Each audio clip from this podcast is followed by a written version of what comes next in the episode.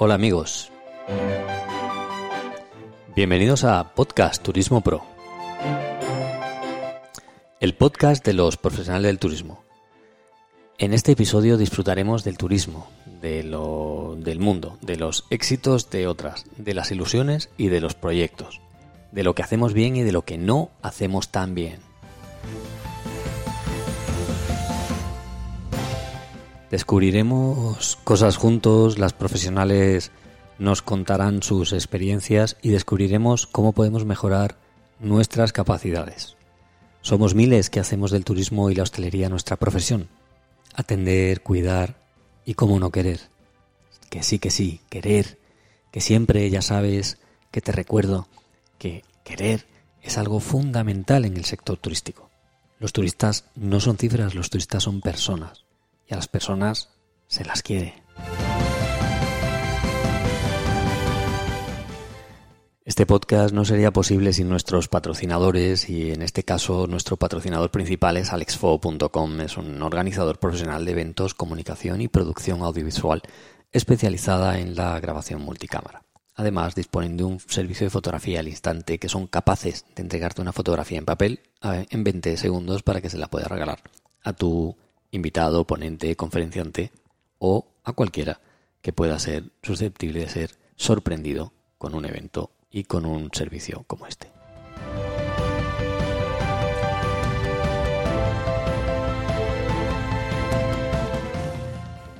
Este podcast, como sabes, eh, lo que persigue es eh, llevarte conversaciones interesantes, ideas y, y persigue también crecer y crecer y crecer y crecer y crecer. Y para eso, en este caso, tenemos al otro lado de nuestro, de nuestro hilo telefónico a Miguel Ángel Martín Ramos, que él es el presidente de la red eh, de rutas europeas del, no, europeas ya no, de rutas del emperador Carlos V. Miguel Ángel, bueno, buenas tardes o buenas noches, buenos días, porque en esto de Internet nunca se sabe. Buenas, buenas tardes, Alejandro, y muchas gracias por contar con nosotros para, para este programa y contar con las rutas del emperador Carlos V. Como bien has dicho, hemos, eh, decías bien europeas, pero en nuestra última Asamblea General decidimos cambiar el nombre porque ya no somos solamente una ruta europea o unas rutas europeas, sino hemos eh, traspasado las fronteras de Europa y somos ahora rutas internacionales. De ahí el que hayamos cambiado el, nombre a rutas del emperador Carlos V.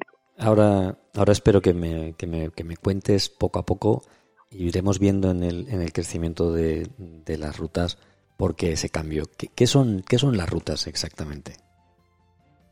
Bueno, pues las rutas de, de Carlos V eh, pues son eh, una serie de, digamos, pues un proyecto en el que de alguna manera intentamos poner en valor eh, pues todos aquellos lugares que recorrió el emperador Carlos V y bueno, pues unas rutas centradas principalmente en la figura de, de este gran personaje europeo, personaje pues histórico eh, pues que de alguna manera eh, cambió eh, la, Europa que se vivía en el siglo XVI se dice que fue el comienzo del, Renacimiento esa, época en la que vivió Carlos V y que puso las bases para la Europa que conocemos hoy en día pero sobre todo es un proyecto que de alguna manera pues trata de, poner en valor esa historia cultura que tenemos en común los europeos gracias precisamente a una figura pues que fue muy europea porque viajó por, toda Europa o prácticamente toda Europa o muchas partes de Europa para lo que los medios que se tenían en aquel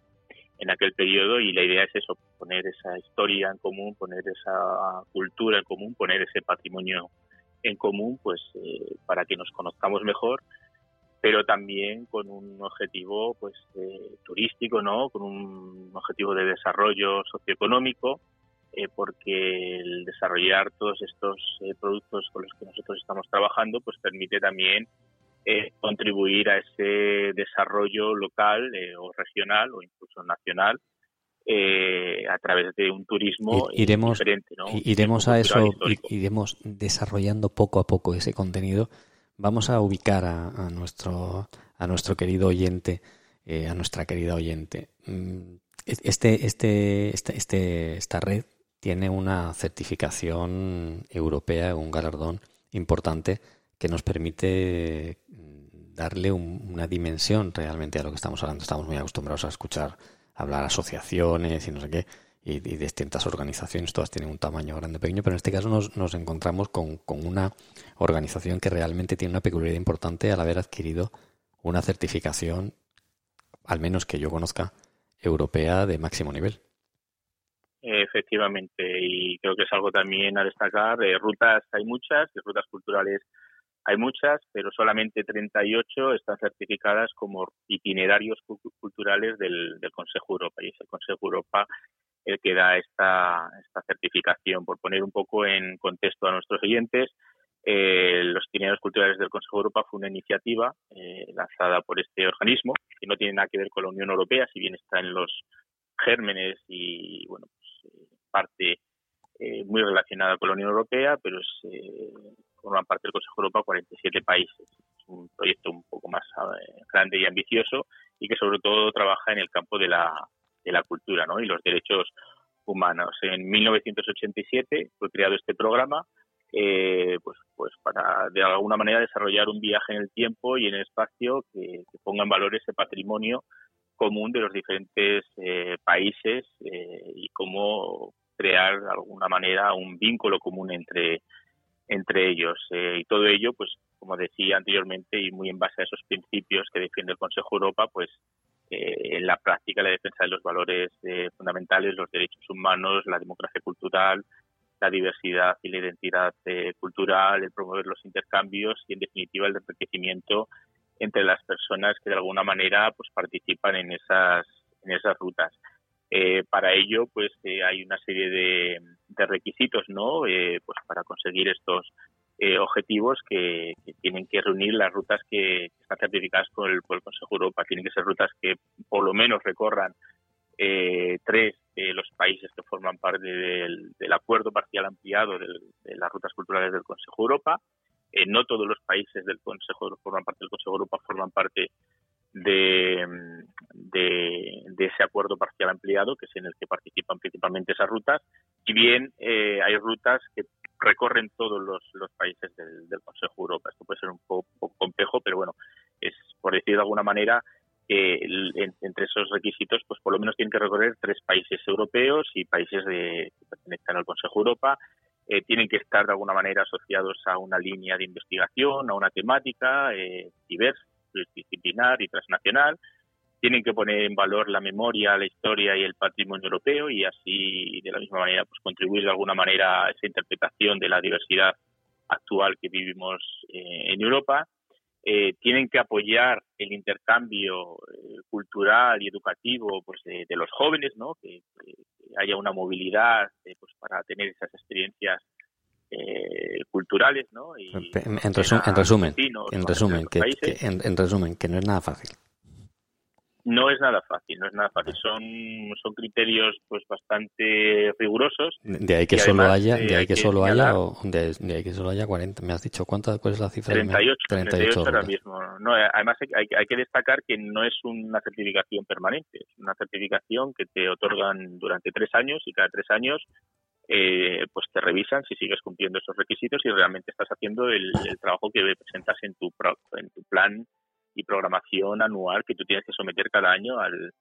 Consejo de Europa pues para, para certificar de alguna manera que tú sigues haciendo ese trabajo y que te mereces ese, ese sello. No deja de ser un sello de calidad. Para nosotros es un gran reto, pero al mismo tiempo es una motivación y lo que nos garantiza es que, bueno, pues que de alguna manera estamos haciendo las cosas bien y a la gente que participa en nuestras rutas, pues eh, de alguna manera también les da esa seguridad de que no es una ruta que nace de hoy de un día para otro, de la noche a la mañana, eh, y que lo que van a encontrarse ahí pues es eh, ahí, ahí viene la ahí viene la siguiente pregunta. Desde cuándo la red y desde cuándo habéis eh, conseguido esta certificación pues mira la red se inició digamos que hay dos fechas de nacimiento no aquí yo siempre con el director de la de la red cada uno defiende una el director pues defiende la digamos la el inicio más digamos legal que fue cuando se constituyó legalmente eh, la red, que fue en el 2007. Eh, yo defiendo una constitución de la red eh, un poco anterior porque bueno pues el trabajo hasta que se constituyó en 2007 pues empezó unos pocos años antes concretamente en 2002 donde ya decidimos poner en práctica esta, esta red. Inicialmente la red empezó pues, en el 2002, mm, se inició pues paradójicamente eh, en el último punto de, la ruta, ¿no? que es el lugar donde murió Carlos V, en el Real Monasterio de, de Yuste, en, la provincia de Cáceres, en la región de Extremadura. Eh, pues eh, lo que hicimos fue de construir esa ruta que hizo el, el, emperador. ¿no? Empezamos por el último lugar, que fue donde fue a morir, y dijimos, bueno, pero, por antes de llegar aquí, ¿dónde, ¿de dónde salió? Que salió de Jarandilla, porque en Jarandilla estuvo alojado en lo que hoy es el parador de, de Jarandilla, eh, entonces era pues eh, un palacio eh, donde bueno pues se alojó hasta que terminó terminaron las obras de ese palacio, de ese pequeño palacio austero del monasterio de Yuste que se había hecho construir para retirarse ¿no? en 1556 cuando abdicó. ¿Qué pasa? Cuando llegó a, a, Extremadura, pues resulta que el palacio no estaba terminado y tuvo que esperar tres meses. Bueno, pues lo que hicimos fue esa última ruta desde que se acabó el palacio y él ya se pudo trasladar, fue como empezamos y digamos que así de manera continua pues fuimos tirando del hilo, yendo hacia atrás hasta que llegamos a, Laredo, eh, que fue donde desembarcó antes de llegar a Yuste ya con ese objetivo de llegar a, ¿Y, ¿Y, cuándo, ¿y, cuándo, ¿Y, cuándo se otorgan el certificado? Eh, los certificados se, se, nos otorgó en 2015. Vale, o sea, que dar cuenta la diferencia de tiempo efectivamente. desde que empiezas un proyecto como este hasta que está certificado por el Consejo de Europa. Eh, mira, te decía, porque yo creo que esto es importante también destacarlo, ¿no? Nosotros empezamos en 2007 como ya como entidad legal constituimos esta, esta asociación, eh, por decirlo de alguna manera, esta red, eh, con esa última ruta del viaje de Carlos V, desde la hasta Yuste, y dijimos esto se nos queda se nos queda pequeño porque bueno ya Carlos V pues era un viajero incansable. Eh, y ya decidimos dar el salto a Europa. Eh, bueno pues estuvimos trabajando durante 10 años hasta que en 2013 más o menos eh, pues alguien nos dijo oye pues si esto podría ser una ruta certificada por el Consejo de Europa reunís todos los requisitos. Total que en 2014 decidimos presentar el proyecto y en 2015 pues fuimos certificados por el Consejo de Europa. Este mismo año pasado el 2019 recibimos la revalidación de esa certificación como certificado de Ruta Cultural del Consejo de Europa. Porque si yo te pregunto dónde están ubicadas las distintas redes, ¿en qué países estáis operando? Pues mira, ahora mismo estamos en, en, 11, en 11 países. Eh, pues mira, mm, tenemos la mayor parte son países europeos. podemos empezar por el lugar donde nació, Bélgica, nació en Gante, Carlos V. España, que fue donde murió y donde tenemos varios viajes identificados. Eh, forman parte de la ruta también Francia, Alemania, Italia, eh, los Países Bajos, eh, Portugal y luego una serie de países que no son europeos, como Algeria, como Túnez, como Marruecos, e incluso cruzamos el charco porque en 2018 se incorporó la primera ciudad, digamos, de americana, del otro lado del charco, donde nunca estuvo Carlos V, pero ahora os cuento por qué, que fue la ciudad de Panamá. La ciudad de Panamá se incorporó en 2018 porque en 2019 se, eh, pues, conmemoraban 500 años de la fundación de la ciudad de Panamá. Eh, ¿Y quién fundó la ciudad de Panamá? Pues la ciudad de Panamá, curiosamente, la, fundó Carlos V, porque hay que tener en cuenta que Carlos V vivió en el periodo, mm, digamos, que eh, posterior al descubrimiento de, de las Américas, y en ese periodo donde realmente bueno pues tuvo lugar toda esa, esa conquista y ese descubrimiento. Y durante su mandato entre 1519 eh, cuando bueno 1518 19 cuando ya formó a, eh, fue declarado como rey de las Españas y en esas Españas se, se, incluían el territorio americano eh, todas las ciudades que fueron fundadas en, en Iberoamérica eh, durante ese periodo, entre 1519 y 1556, que son 330 eh, ciudades, eh, fueron fundadas bajo mandato de Carlos V y llevan el sello y llevan la firma de Carlos V en su fundación. date cuenta del potencial que tiene eso, porque desde 1518, 1519, y si lo llevamos a la actualidad, 2018-2019, empiezan a conmemorar los 500 aniversarios de, las, de la fundación de todas esas ciudades. Eh, nuestro objetivo, bueno, pues, pues, pues va en esa línea también, ¿no? Incorporar en esas ciudades en las que, bueno, pues Carlos V no estuvo, pero está en los orígenes de las mismas. El, bueno, con eso podemos ver, cuando podemos observar que efectivamente la ubicación de, la red sigue los pasos del propio emperador. Podría preguntarte qué, influencia tiene en su, en su, entorno cuando aparece una red esta de perteneciente a vuestra organización. ¿Cuál es el, la influencia que tiene? Pues eh, mira, yo podría decirte que la, influencia eh, muchas veces depende depende de, del municipio, de las asociaciones, de la sociedad civil, de los empresarios, de los ciudadanos que, viven en esa, en esa ciudad. Yo lo que te puedo decir es que la experiencia que tenemos en muchos de estos municipios donde que forman ahora mismo parte de la eh, de la red es muy positiva porque bueno pues es de alguna manera para muchos supone el ponerles en el mapa eh, de un contexto internacional eh, en el cual pues de otra manera a lo mejor ni siquiera aparecerían no de hecho ahora mismo forman parte de la red he dicho 11 países en esos 11 países tenemos cerca de 80 80 socios, eh, la mayor parte son municipios eh, identificados en los que Carlos V ha estado alguna vez, algo en el caso, por ejemplo, de, de Panamá, que bueno tiene otro otro tipo de parámetros que utilizamos para ligarlos a las rutas de Carlos V, pero son lugares por los que ha estado en los que ha estado Carlos V. Eh, ¿Qué suele ocurrir en estos lugares? Pues lo que se lo que se hace es se recrea para empezar ese momento en el que Carlos V estuvo en ese municipio y a partir de ahí pues puedes eh, montar todo un proyecto eh, en el que la ciudadanía, eh, tanto a nivel administrativo público como el ciudadano de a pie, así como los empresarios, se involucren en el desarrollo de actividades para crear esa recreación histórica de lo que fue el paso de, Carlos V. Vale. Ahí tenemos identificado, ahí tenemos identificado el primer producto turístico de, de económico de este, de este proyecto, ¿no? que es la recreación histórica. Al final no nos tenemos que olvidar que la recreación histórica lo hacen empresas. Efectivamente, eso fue lo que hicimos en, en este caso, bueno, pues con ese primer tramo de ruta eh, desde Jarandilla hasta Yuste. Hace poco, el, primer fin de semana de febrero, se celebra siempre esa recreación en la que, bueno, pues este año creo que ha sido cerca de 8.000 senderistas los que han participado en hacer esa, esa ruta y luego se ha hecho una ruta a caballo a la semana siguiente una ruta ecuestre en la que participan los entre 500 jinetes más o menos, ¿no?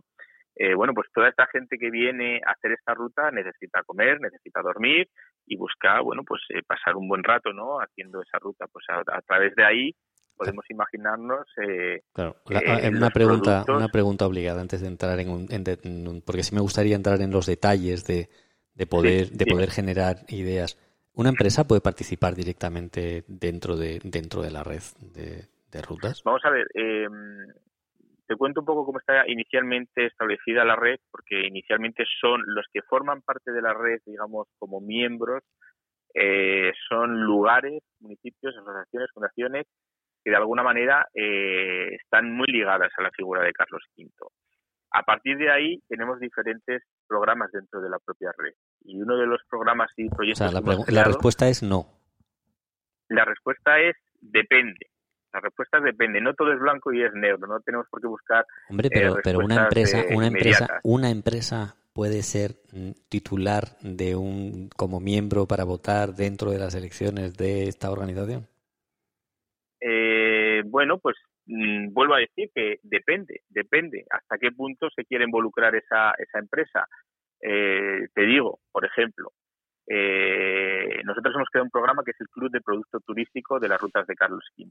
Y ahí sí que pueden entrar las empresas a formar parte de ese Club de Producto Turístico. pero lo que hacen es formar parte, lo que hacen... con las que hacemos claro, eh, convenios. Claro, pero lo que quiero decir es que el, cuando uno, cuando digo formar parte, quiero decir parte de pleno derecho. O sea, se entiende por lo que, por lo que has explicado que quien realmente forma parte de pleno derecho son otras organizaciones, o bien municipios, o bien fundaciones, o bien organizaciones en, el territorio que, que realmente realcen la, figura del emperador, su historia, su contexto y su legado. Entonces, al final son organizaciones. Eh, efectivamente, porque eh, si, si, te das cuenta, los objetivos que te iniciaba, que te mencionaba inicialmente, eh, el objetivo principal de la red es poner en valor eh, una figura, un contexto, un patrimonio, una historia. A partir de ahí ya quienes se van a beneficiar son las empresas, son los ciudadanos, son los municipios. Y ahora la pregunta eh, Pero nosotros no entramos, nosotros no entramos, nosotros digamos que creamos el contexto, damos los ingredientes y luego las empresas eh, tienen su manera de intervenir, de alguna manera, de participar en la red. Por ejemplo. Pero, pero nosotros tenemos que garantizar eh, que hay un fondo, digamos, riguroso, incluso académico, para que se cumplan diferentes criterios y que esta ruta eh, pueda seguir certificada por el Consejo Europa y pueda tener seguir teniendo ese sello de calidad. Y ahora, como estamos en un programa de profesionales del turismo, ejemplo, hotel. ¿Cómo un hotel participa o se puede beneficiar de la red de rutas o bien porque ya esté creada, ya esté creado el contexto, o bien porque esté escuchando este programa, porque la pregunta es, ¿hay sitio para más? O sea, hay más, hay, más, hay más lugares que puedan participar. Hay, sitio para mucho, porque date cuenta que, eh, pues imagínate todas las actividades que se pueden organizar en cualquiera eh, de estas rutas. Mira, para darte un ejemplo, que yo creo que esto clarifica mucho eh, la mente a la gente cuando hablas de las rutas de Carlos V. Em, mira, cuando hablamos de las rutas que son certificadas por el Consejo Europa, te pongo la ruta ejemplo, la ruta, digamos, eh, que todo, al que todo el mundo aspira y que, bueno, pues que es difícil de conseguir porque además tiene un componente muy religioso, que es la ruta de Santiago. Eh, tú desde el punto de vista turístico eh, sabes todo lo que se mueve a través de la ruta de Santiago, una ruta que antes de ser certificada por el Consejo Europa tenía eh, unos 3.000 visitantes al año y ahora tiene más de 300.000. Eh, bueno, pues para que nos hagamos una idea, ese es el modelo de ruta. Entonces, los que son los, los patronos de las rutas de Santiago no son los que tienen en su patronato pues empresas y tal. Ellos lo que se garantizan es que la ruta de Santiago eh, tenga lugar y que se salvaguarden ciertos principios que tienen que realizarse. Perfecto. Y eso significa y eso significa que los empresarios pueden organizarse entre sí, proponer un producto proponer un producto turístico, aspirar a ser reconocido por la red de rutas del emperador Carlos V y, ser integrados como consecuencia. Eh, como Efectivamente, esa, es la idea. Nosotros, como te decía antes, hemos creado precisamente para involucrar al sector turístico, al sector empresarial, eh, un programa que se llama el Club de Producto Turístico, donde hemos desarrollado pues diferentes etiquetas. Eh, está, por ejemplo, la de fogones imperiales, que está muy orientada al tema de la cocina, que ahora mismo es el que mayor desarrollo está teniendo. Está el de hospedajes imperiales, está el de productos agroalimentarios, está el de productos artesanos, son diferentes etiquetas y, en esas etiquetas nosotros lo que hacemos es elaborar un protocolo eh, que tienen que seguir las empresas que se quieran asociar a, a nuestro, digamos, eh, a nuestro proyecto. Eh, digamos que tú vas a visitar el monasterio de Yuste. ¿qué, ¿qué, solía pasar anteriormente a que existiera esta ruta? Pues la gente iba, bueno, pues la verdad que el índice de, visitantes del monasterio de Yuste pues es bastante alto, sobre todo para saber, que tampoco está dentro de, no es una publicidad masiva la que se hace, sino es más el, boca oído lo que lo que funciona, pero es un lugar simbólico porque fue allí donde murió Carlos V. Bueno, pues hay más de 100.000 eh, 100.000 visitantes al año. Pues antes venían, llegaban, entraban en el monasterio, visitaban el museo y se iban, y se iban a otro lugar incluso a veces se iban hasta fuera de Extremadura o se iban a visitar otras ciudades, pero no dejaba un retorno en el en el entorno ¿no? del monasterio y más allá de las entradas que se pagaran al, propio monasterio, que bueno, pues anteriormente lo, coordinaban lo que era la comunidad jerónima y luego pasó a ser patrimonio eh, nacional. Eh, bueno, pues eh, tú cuando vas a ese sitio ahora puedes decir, oye, pues mira, mm, pero hay lugares donde yo puedo ir y comer como un emperador porque están certificados, tienen un menú elaborado con una, además un gran chef que ha interpretado una receta de la época de Carlos V y que ese restaurante ofrece. Y hay hoteles donde de alguna manera tú puedes dormir como un emperador. Nosotros tenemos un convenio con paradores donde ofrecen ya productos ligados a las rutas de Carlos V. Paradores de turismo de España. Exactamente, paradores de turismo de España. Nosotros ya empezamos a, crear una serie de, digamos, de valores añadidos alrededor de ese lugar simbólico, histórico, cultural y patrimonial como es el monasterio de Yuste, ¿no? Porque Carlos V pasó por allí. Eh, hay empresas que se dedican a hacer rutas senderistas a las que ya el viajero que va allí dice, bueno, visita el monasterio, pero luego quiero hacer la misma ruta que hizo Carlos V y bueno, tú puedes contratar ese servicio y hacer y tener esa, esa experiencia. ¿Qué pasa? Lo que nosotros hacemos es dar una certificación a aquellas empresas que realmente, pues, se, digamos, eh, se rigen por unos principios y entre esos principios están los principios históricos. Es decir, tú no puedes decir poner unas patatas fritas con chorizo y decir esto es un menú de Carlos V, no. O sea, tienen que ser recetas interpretadas que sean recetas del siglo XVI, que de alguna manera se hayan adaptado, por supuesto, a los gustos actuales. A mí no me gustaría para nada comer un plato del siglo XVI, tal y como se comía en aquella época, para empezar ni siquiera las condiciones sanitarias serían las adecuadas, pero sí que se puede readaptar a, los gustos actuales, ¿no? Sabiendo que, pues, si Carlos V de primero comía codorniz y de segundo tal, y bebía cerveza de este tipo y tal, pues tú vas a poder degustar ese mismo menú. Con lo cual tienes que seguir una serie de criterios que son los que nosotros seguimos para estar certificados. A partir de ahí, cuando tú haces una visita a uno de los lugares que nosotros tenemos identificados, eh, tenemos diferentes herramientas, tanto redes sociales, incluso una app, en la que tú cuando llegas a un sitio, pues te dice, pues mira, pues puedes comer en este sitio, pues puedes visitar este sitio, la historia mm, con este sitio que has visitado, pues es esta, eh, Carlos V cuando estuvo aquí, pues hizo esto, eh, firmó este tratado, se reunió con fulanito, tienes un poquito de historia, pero al mismo tiempo tienes lo que puedes hacer en el lugar. Ese es el producto que estamos ahora mismo eh, desarrollando. Eh, por supuesto, nosotros no dejamos de ser una asociación, una red que no tiene ánimo de lucro. Nuestro interés mayor está en que se conozca la historia, se conozca el patrimonio y haya un enlace entre todos esos puntos eh, a lo largo del, del mundo, no diría yo que están de alguna manera conectados por una figura, pero lo que queremos también es que esos sitios se beneficien entre sí porque el que te viene a Ayuste luego dice, bueno, pero ¿y, ¿y dónde nació Carlos V? Pues resulta que en Gante, que también forma parte de la red, pues allí puedes ir a, eh, visitar la ciudad, ver cuáles son las actividades relacionadas con Carlos V y también eh, experimentar pues eh, sensaciones similares, ¿no?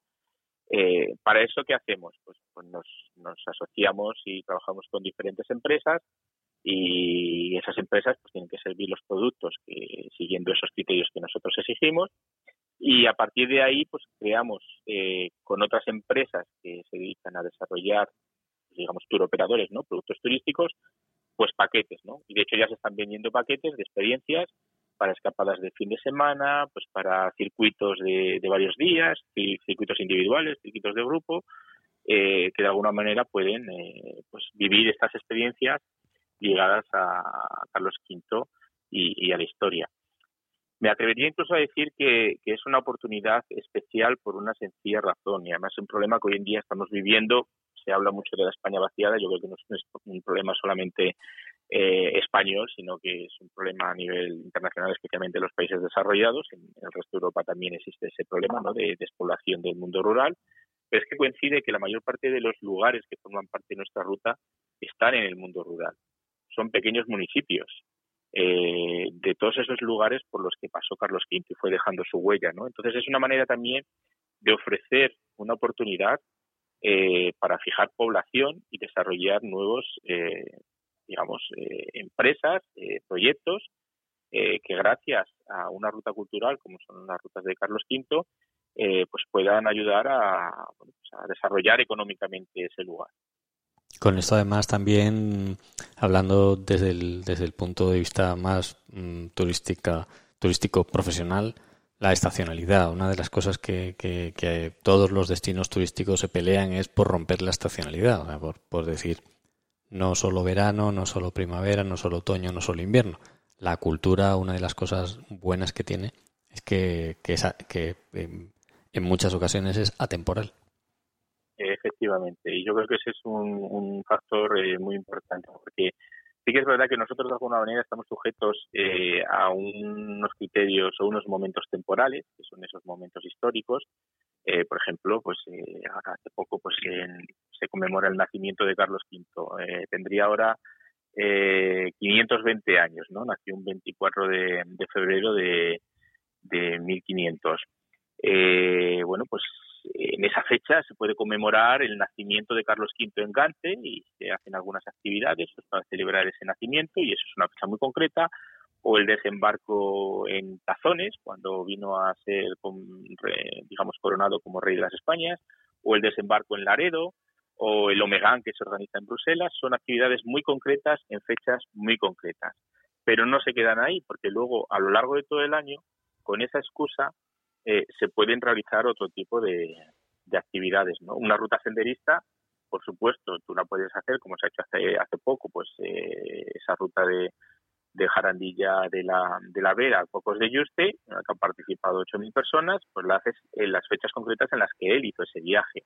Pero es que esa ruta senderista la puedes hacer cualquier día del año. Y ahí son las empresas las que tienen que decir, oye, mira, el que venga a visitar el monasterio el 15 de abril puede hacer la ruta de Carlos V y el que lo venga a visitar el 15 de agosto, aunque no es una buena fecha por el calor que hace, para hacer una ruta de senderista, pero también la puedes hacer, o la puedes hacer una ruta nocturna, por ejemplo, ¿no? O sea, pues a, partir de ahí puedes desarrollar diferentes productos. Lo que es muy importante y sobre todo es que los empresarios eh, se involucren, eh, que vengan con sus ideas eh, y que nos propongan nuestras actividades que nosotros de alguna manera podamos promover, poner en marcha y que luego además que las podamos trasladar a otro a otros territorios, porque lo bueno que tienen este tipo de proyectos es que no se focalizan en un lugar concreto, porque el que hoy te va a Juste, mañana te puede ir a San Severo en Italia, te puede ir a Mulver en Alemania, te puede ir a Frensinga en Holanda, o te puede venir a Bruselas, o ir a Gante o a Malinas en Bélgica, eh, por ejemplo, ¿no?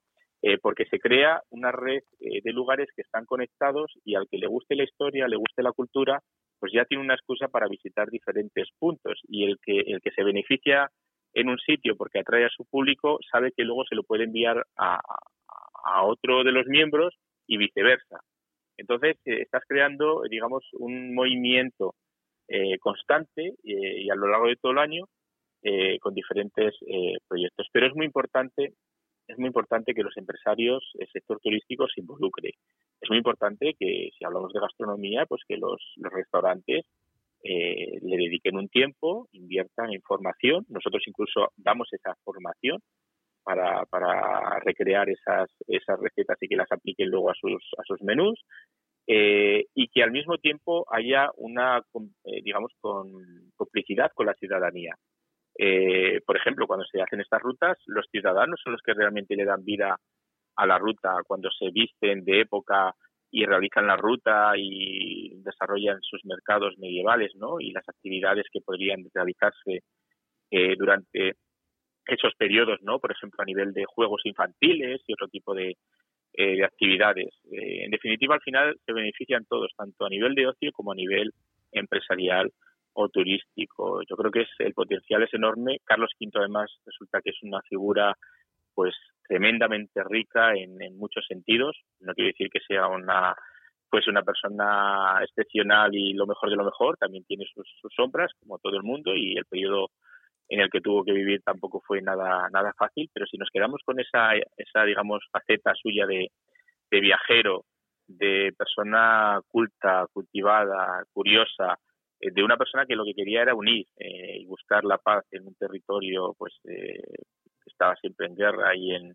y en lucha, en el que tenía mil frentes abiertos. Si nos quedamos con la parte buena y sabemos explotarla, eh, Carlos V tiene muchísimas facetas que pueden dar lugar a, pues, a muchísimos eh, proyectos. Además, toca prácticamente de todos, incluso si hablamos de, gastronomía, como si hablamos de derechos humanos y como si hablamos de discapacidad, ¿no? porque el propio Carlos V era una persona pues, que tenía problemas de, de movilidad, además de muchas otras enfermedades eh, bueno, pues tenemos ahí también eh, la posibilidad de desarrollar eh, productos relacionados pues, con la historia y con la cultura, pero a lo mejor dirigidos más a personas con discapacidad, que a lo mejor es un, déficit que hay en la, en la sociedad cuando hablamos de, turismo, pero muchos de los sitios relacionados con Carlos V, pues como por el, o sea, propio monasterio están adaptados para personas con movilidad reducida porque precisamente él tenía ese ese, problema, ¿no? Entonces, bueno, hay que tener en cuenta, tener la mente abierta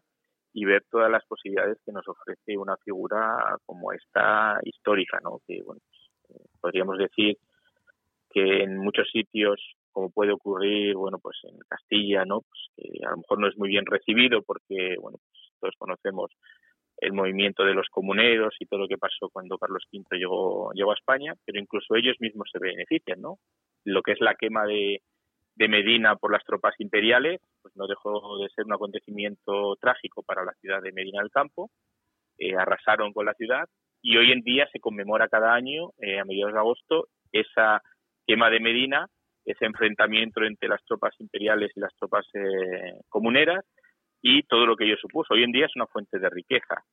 eh, bueno, Medina del Campo también forma parte de las rutas de Carlos V y está sabiendo explotar muy bien la figura de Carlos V a lo largo de todo el año. Bueno, pues estos son el tipo de cosas que puedes hacer con una ruta cultural como esta, que además tiene un certificado de, calidad y de garantía, como es el certificado del Consejo de Europa. Hay dos temas que, que me interesaría conocer de la, de la red y es en qué proyectos estáis hoy, qué proyectos estáis desarrollando ahora en este momento y, cuál sería la expectativa de futuro. Entonces, para no mezclarlos, primero, ¿qué tenemos hoy? Pues, pues mira, eh, ahora mismo estamos poniendo precisamente mucho énfasis en ese, en ese proyecto del Club de Producto Turístico, el desarrollo. Empezamos hace un par de años como un proyecto piloto en, en la región de, Extremadura, que ya está mm, saltando, digamos, a otras regiones españolas, incluso eh, fuera de España, como es en Italia, ¿no? que es el desarrollo de esa certificación como fogón imperial, como, como eh, hospedaje imperial. Eh, nos vamos a centrar sobre todo en la parte gastronómica, porque parece ser que es la que más atrae a la gente y la que realmente es más inmediata y más fácil de, reproducir dentro de un producto como este. Eh, y luego, algo muy importante que hemos presentado hace poco, además en Fitur, ¿no? en, la, Feria de Turismo de, de, Madrid, es el desarrollo de paquetes turísticos para, digamos, eh, vender experiencias, ¿no? O sea, no solamente pues organizamos rutas o viajes, sino la idea es eh, vender experiencias en torno a, a, la figura de Carlos V, de tal manera que ya hemos conseguido eh, uno de los retos que nos habíamos planteado no hace mucho, que es atraer a los turoperadores eh, para que realmente eh, este producto, estas rutas de Carlos V empiecen a ser beneficiosas ¿no? y que realmente se puedan eh, vender y producir un beneficio a nivel local ¿no? o, o regional, cosa que antes era un poco más complicado de identificar. Antes, bueno, pues a lo mejor la gente iba a Juste, nosotros le decíamos, oye, pues mira, aquí puedes comer de tal manera, puedes hacer esta ruta, puedes hacer esta actividad, puedes visitar este museo. Por ejemplo, si hablamos de, hay varios museos también que tenemos certificados, ¿no? El Museo de Mulver, eh, tenemos en, Medina, tenemos en Tazones, en Bruselas, el Museo de Kudenberg. En La Vera, por ejemplo, tenemos el Museo del Usar de la Vera, que es el Museo de la de la, de la malaria, ¿no? que, es eh, del paludismo, el Museo del Paludismo, que es la enfermedad por la que murió Carlos V, ¿no? la picadura de un mosquito, bastante curioso, ¿no? la persona más poderosa del mundo muere por la picadura de, de un mosquito. Eh, bueno, pues eh, todas esas, digamos, actividades antes eran, estaban como un poco desgranadas y sueltas. Ahora lo que se hace es ponerlas en paquetes de tal manera que el que compre estos paquetes pues puede vivir una experiencia completa, desde visitar un lugar histórico, visitar un museo, hacer una ruta, comer, dormir, incluso comprar eh, productos artesanos relacionados con la con la figura del emperador, ¿no? E incluso cerveza que se produce, eh, bueno, pues con esa digamos historia, ¿no? De Carlos V, hay como el amante de Carlos V, la cerveza Bloomberg, estaba el legado de Juste, que era una cerveza que seguía la receta original del cervecero que se, que se trajo Carlos V a, a, Juste cuando, cuando se retiró y que le hacía su propia cerveza, ¿no? Pues ahí, a partir de ahí pues tienes diferentes productos que puedes crear. Aquí en Bruselas pues hay también dos cervezas muy famosas, una que se llama Carlos V y otra cosa que se llama Omegan, que sin ánimo de hacer ningún tipo de publicidad, pero que son cervezas ligadas a la figura de Carlos V, porque eh, bueno, pues el Omegan fue la gran festividad que se organizó a Carlos V cuando vino a Bruselas eh, a presentar a su hijo Felipe II como heredero ¿no? del, eh, del trono y una, una cervecería famosa aquí que pues que hace una cerveza que, bueno pues que a los amantes de la cerveza pues, pues es una cerveza bastante curiosa clásica cerveza eh, belga y que bueno pues que también puedes degustar recordando un poquito cuál podría ser el, lo que se bebía en ese siglo XVI. Digo siempre aquí este paréntesis llevándolo a llevándolo a los gustos actuales, ¿no? Porque es que seguro que la cerveza del siglo XVI no tiene nada que ver con la cerveza que bebemos eh, hoy en día. ¿Y eh, de futuro? Pasando, y pasando al futuro, pues eh, una de las cosas claras que queremos hacer eh, que todo este desarrollo que hagamos, por supuesto, lleve un sello de, sostenibilidad. Eh, yo creo que eso es importante. Hoy en día, eh, pues estamos asistiendo prácticamente impotentes no a la destrucción del, del planeta y sí que nosotros vamos a exigir entre nuestros criterios pues que haya ese criterio de sostenibilidad en, el producto turístico que se, que se ofrezca y en todo lo que hagamos dentro de las rutas de Carlos V. Eh, esa preservación del medio ambiente, ese contacto con la naturaleza. Eso por un lado. Luego, por otro lado, es el desarrollar las rutas en Latinoamérica. Como he comentado al principio de, esta entrevista, eh, de este podcast, eh, el potencial que tenemos de crecimiento en Iberoamérica es, es enorme. También todavía en Europa. En Europa ahora mismo son 80 y pico miembros. Eh, tenemos potencial de crecimiento a más de 200, que fue en las ciudades que visitó eh, Carlos V durante, durante su vida. Tenemos además la gran suerte de que como era un emperador y llevaba pues a sus historiadores eh, y la gente que hacía sus crónicas con él, sabemos dónde estuvo cada día, lo que comió, con quién se reunió, lo que hizo, con lo cual es, con lo cual es fácil recrear ese, esa historia, identificar todos esos lugares eh, la idea es que ahora se unan muchos más lugares de otros países europeos a esta red de rutas de Carlos V, porque eso no va a hacer más que, enriquecer. De hecho, mm, a muchos de esos municipios a los que nos acercamos ni siquiera sabían que Carlos V estuvo allí. Tenemos que ir con, con los documentos académicos del, del, comité científico que tenemos dentro de las rutas, que por cierto, entre paréntesis, es otro de los requisitos que te exige el Consejo Europa, tener un comité científico que te certifica que todo lo que haces relacionado con esa ruta tiene una, digamos, una validez y un sentido histórico. Eh, entonces nosotros vamos a esos municipios y decimos, oye, que Carlos V estuvo aquí en estas fechas porque se dirigía a la batalla de tal, o a firmar el tratado de tal, o a reunirse con esta persona. Eh, esto hay que desarrollarlo. Para muchos se les abren los ojos, los que son más o menos espabilados, pues tienen, tienen eh, la suerte eh, de que si bueno pues desarrollan bien esa idea pues, pues van a tener ahí una nueva fuente ¿no? de, desarrollo en su, en su municipio y luego en Iberoamérica pues la idea es llevarse ese modelo de las rutas culturales del Consejo Europa a Iberoamérica ya hemos trabajado en una serie de, convenios el propio Instituto de Rutas Culturales del Consejo Europa ha firmado convenios con diferentes entidades y nosotros estamos también trabajando con ellos pues para, ver cómo podemos desarrollar eh, una red de todas esas ciudades que fundó eh, Carlos V pues, para al final eh, pues crear un proyecto similar al que estamos creando en el territorio europeo. Bueno, pues yo creo que, en estos 45 minutos de podcast nos ha dado tiempo a profundizar suficiente para poder entender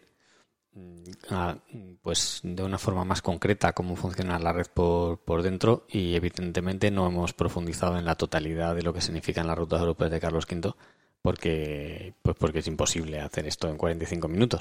Lo que sí espero es haber sembrado la curiosidad de, de, de, todas las personas que, que nos escuchan y, y eh, bueno pues invitarles a que los enlaces que dejaremos en el programa sean, se, puedan continuar investigando todos esos destinos y todos esos lugares que, que, bueno pues que estáis desarrollando dentro de dentro de vuestra dentro de vuestra red de rutas del emperador Carlos V. Miguel Ángel Martín Ramos, ha sido un placer tenerte en Podcast Turismo Pro. Eh, tenía ganas ya de, de, invitarte para que pudieras eh, explicar cuál es el trasfondo socioeconómico de, vuestro proyecto de la, de la red de rutas y bueno, gracias eh, una vez más por haber, eh, por haber atendido la petición de, Podcast Turismo Pro.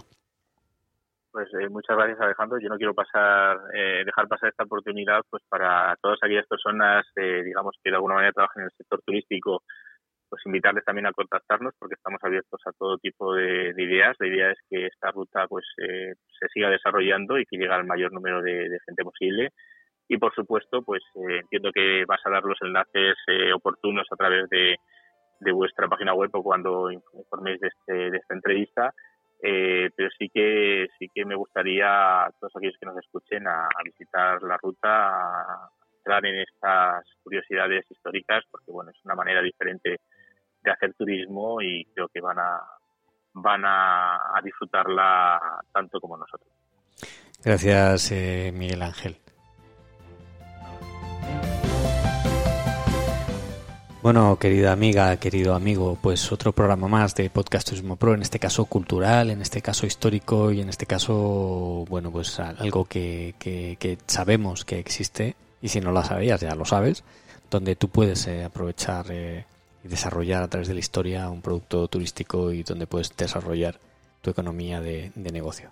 Gracias por estar ahí, gracias por quedarte hasta el final y no lo olvides. Te quiero.